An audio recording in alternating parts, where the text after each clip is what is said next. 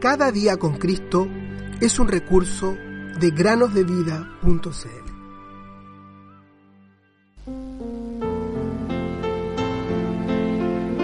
Tengan también ustedes paciencia, afirmen su corazón, porque la venida del Señor está cerca. Santiago 5:8 Hola niños y niñas, ¿cómo están? Bienvenidos una vez más a una nueva meditación. Querido niño, querida niña, que nos escuchas el día de hoy, quiero preguntarte, ¿cómo está el clima en el lugar donde vives?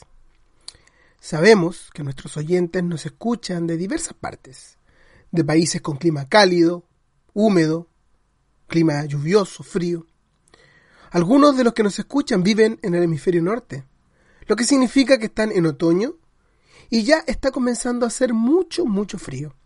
Y muchos otros están en el hemisferio sur, lo que implica que están comenzando a sentir más calor, dejando atrás los meses fríos. A menudo nos gusta poner atención a quienes nos pronostican el clima, pues pueden decirnos cómo será el clima el día de mañana y en los días siguientes. Por lo general, son bastante acertados, aunque a veces cometen algunos errores. Al menos, a mí, me ha pasado alguna vez de salir de mi casa sin paraguas, porque eso es lo que decían los pronósticos, que no iba a llover, para finalmente volver a mi casa completamente empapado por la lluvia.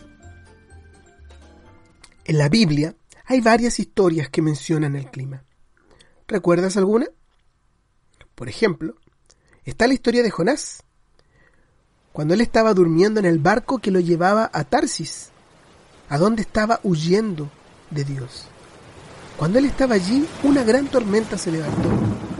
Pero Dios detuvo la tormenta en el momento que Jonás fue lanzado por la borda. Mucho tiempo después, cuando el Señor Jesús estaba en una barca en el mar de Galilea, una tormenta se levantó y casi logró anegar la embarcación donde él estaba. Él también estaba durmiendo, pero la diferencia de Jonás es que él estaba haciendo la voluntad de Dios y estaba descansando después de un día de mucho trabajo y servicio. Y la tormenta se levantó y causó que los discípulos tuvieran miedo. Sin embargo, el Señor dijo al viento, Calla, enmudece. Y el viento cesó y se hizo grande bonanza. Marcos 4:39. En otra ocasión, una tormenta se levantó cuando Pablo era llevado a Roma. La embarcación finalmente se destrozó por completo, pero todos llegaron salvos a tierra. Hechos 27:44. Noé también experimentó las inclemencias del tiempo, una lluvia torrencial como nunca la ha habido en todo el mundo por cuarenta días y por cuarenta noches, cuando él, junto con su familia y los animales, estaban en el arca. Cuando el Señor Jesús estuvo en esta tierra, él contó la historia de un hombre que edificó su casa sobre una roca. ¿La recuerdan, niños? Esta historia nos cuenta que cuando llegó la lluvia y el viento, la casa de aquel que había edificado sobre la roca no se cayó, porque se había fundado sobre la peña. Mateo 7:25.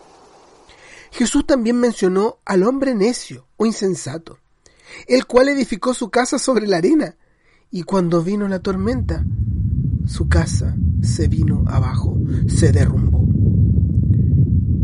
Dios quiere que todos, es decir, niños y niñas, adultos, ya sean padres, madres, abuelos, abuelas o maestros, Él quiere que todos edifiquen su vida en el Señor Jesús, aquel que es la roca de la eternidad.